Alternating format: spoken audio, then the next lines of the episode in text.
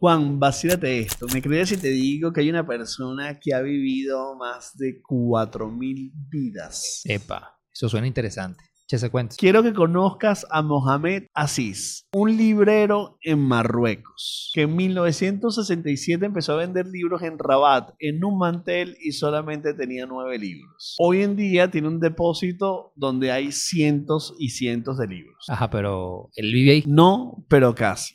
Él dice que solamente necesita un libro y dos almohadas. Pasa cerca entre 8 y 10 horas en esa librería y durante todo el tiempo lo que está es acostado en sus almohadas leyendo miles y miles de libros. Ah, pero ¿y qué tiene que ver eso con haber vivido 4.000 vidas? Porque según Mohamed, él dice que cada vez que lees un libro, estás viviendo la vida de ese personaje. Y él ha leído más de 4.000 libros. Ah, o sea que Mohamed es de esas personas que dice que la mejor forma de viajar es leyendo libros. Bueno, Juan, por cómo va el año, no es la mejor forma de viajar leer libros, sino va a ser la única. Bueno, entonces me toca irme a una librería para salir de vacaciones. Mira, Juan, pero te voy a decir una cosa. Aquí en Caracas hay un un sitio bastante cool para hacerlo. Cerca de Sabana Grande está la gran pulpería del libro, donde hay libros para todos los gustos, de todos los géneros, de todos los estados. Y además suelen hacer actividades súper cool allí. Llama, puedes llevar tus libros, puedes hacer intercambio, puedes comprar, puedes hacerte fotos y las pones en Instagram y lo que parece es un intelectual. Bueno, ya saben, ahí tienen un tip para su próxima foto de TikTok. Ah, no sabían que TikTok ya tiene fotos. Bueno, pruébenlo.